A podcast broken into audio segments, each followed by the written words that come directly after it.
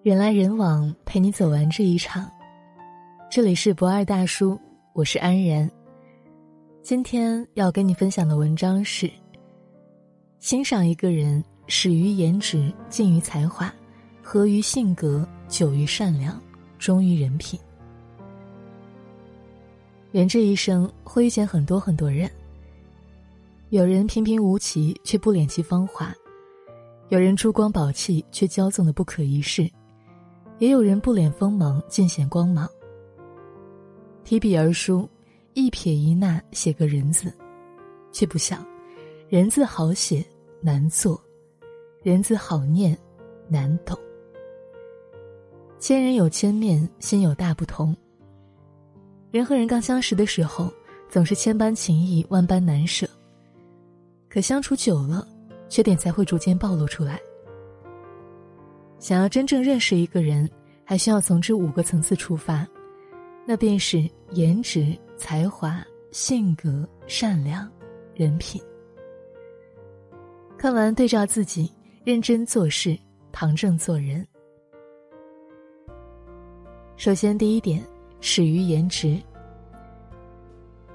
俗语常言：“人不可貌相，海水不可斗量。”但不可置否的是。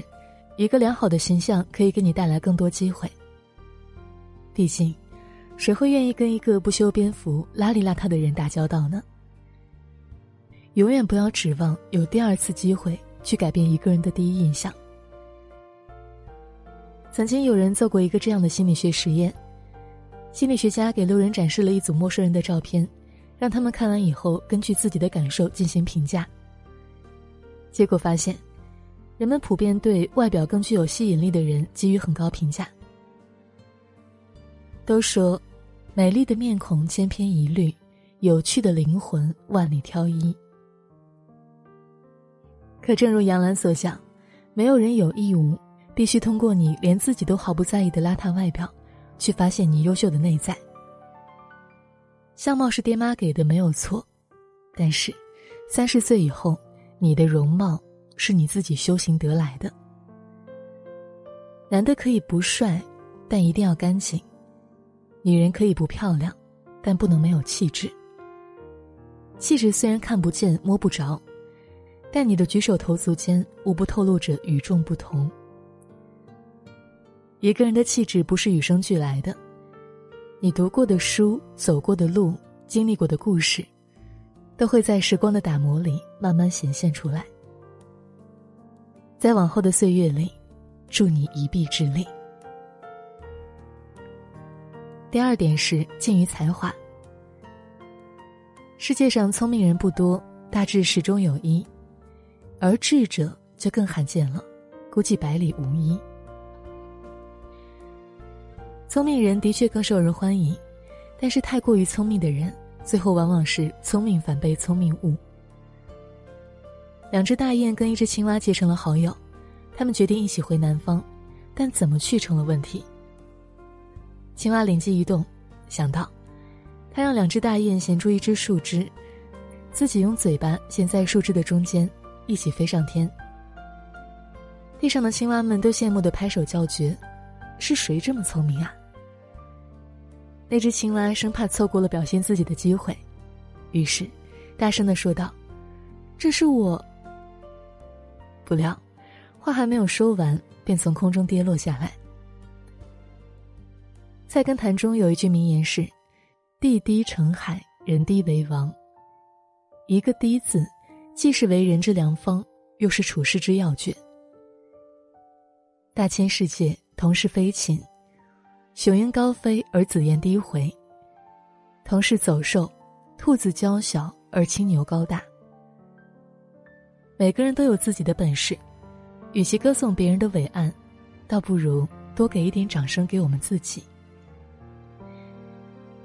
当你的才华撑不起你的野心时，你就应该静下来学习。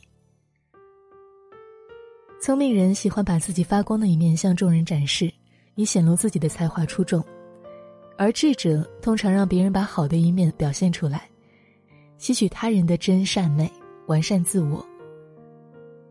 真正的才华与智慧，是要懂得适时收敛锋芒，用放大镜看自己，用老花镜看别人。第三点呢是合于性格。这个世界上没有两片完全相同的叶子，自然也不会有两个性格完全相同的人。但三观一致是人和人交往最基本的底线。物以类聚，人以群分，不适合自己的圈子就不要勉强，即便挤进去了，也是头破血流。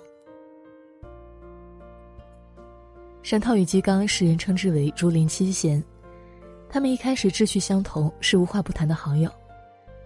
山涛即将调任，便举荐嵇康来担任自己的位置。但嵇康的一生不以事为荣，愤然写下名传千古的《与山巨源绝交书》，单方面宣布与好友的绝交。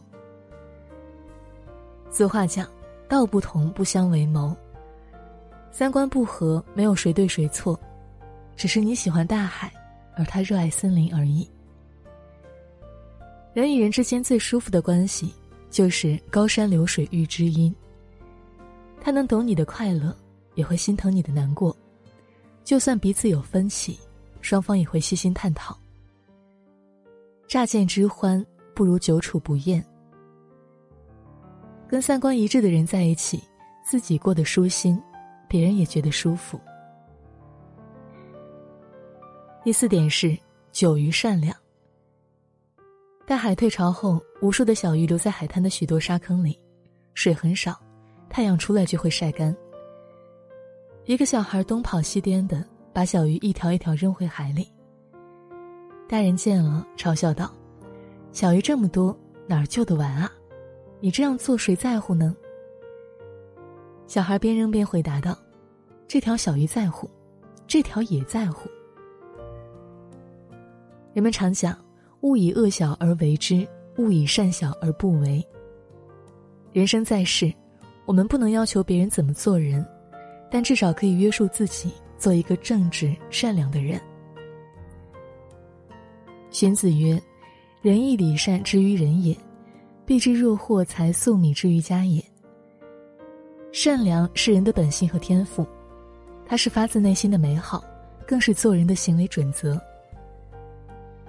给饥肠辘辘的人一餐饱食是善良，给踽踽独行的人一盏明灯也是善良。赠人玫瑰手有余香，致人泥巴先污己手。你是什么样的人，就会吸引到什么样的人。爱出者爱返，福往者福来。做人善良一点不会吃亏，即便吃了小亏，后面也会有大的福报。善良的人问心无愧，夜夜都能睡得安稳，人们也愿意与之交往，人生之路也会越走越顺。第五点是忠于人品。子曰：“子欲为事，先为人圣。”意思就是做事先做人，只有把人做好了，事情才有可能做好。一个人真正的财富不是美貌。也不是金钱，而是人品。人品比什么都重要，它是立人立业的根本，也是一个人最硬的底牌。教育家叶圣陶先生在教育子女为人处事时说过这样一件事儿：一位父亲让儿子递给他一支笔，儿子随手递过去，不想把笔头交在了父亲手里。父亲就对儿子讲。递一样东西给人家，要想着人家接到了手方不方便。你把笔头递过去，人家还要把它倒转来。倘若没有笔帽的话，还要弄人家一手墨水。刀剪一类物品更是这样，绝对不可以把刀口刀尖对着人家。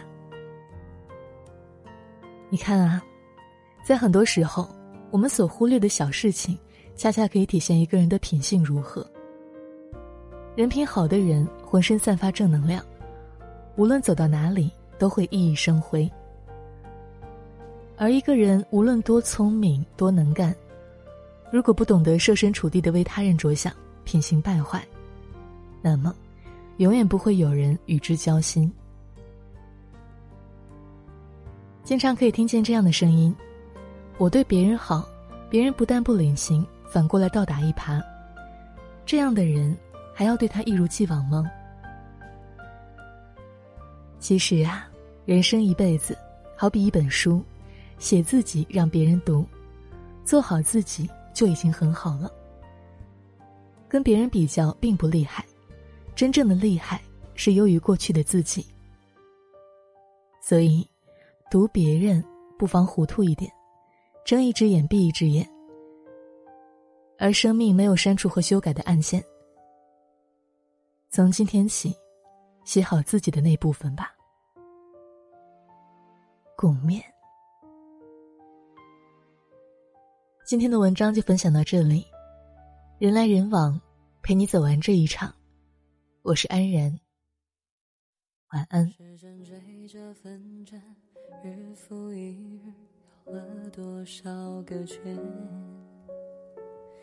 我静静等着你出现，面对空的墙壁，拿出画笔，描绘思念。回忆太重，我被锁在房间。一天一月一年，春夏秋冬，过了多少时间？怔怔看着你走好远，伸出双手想拉住你背影，却错失指尖。微微笑不让泪模糊我双眼，我停在这里数着滴答滴答，听你在那头抽着烟不说话。我们之间走到分岔，是否还有什么眷恋着不肯放下？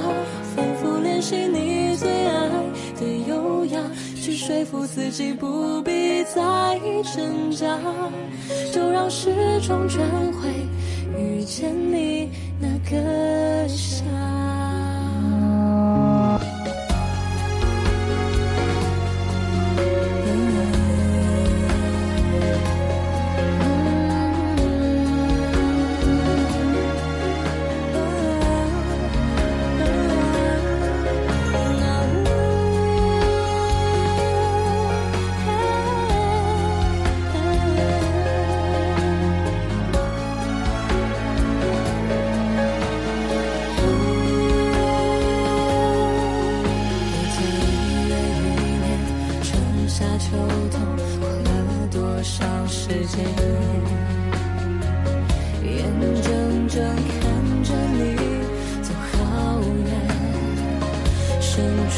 双手想抓住你背影，却错失指尖。微笑不让泪模糊我双眼。我停在这里数着滴答滴答，听你在那头抽着烟不说话。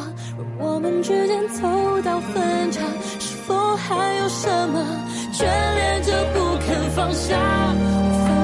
练习你最爱的优雅，去说服自己。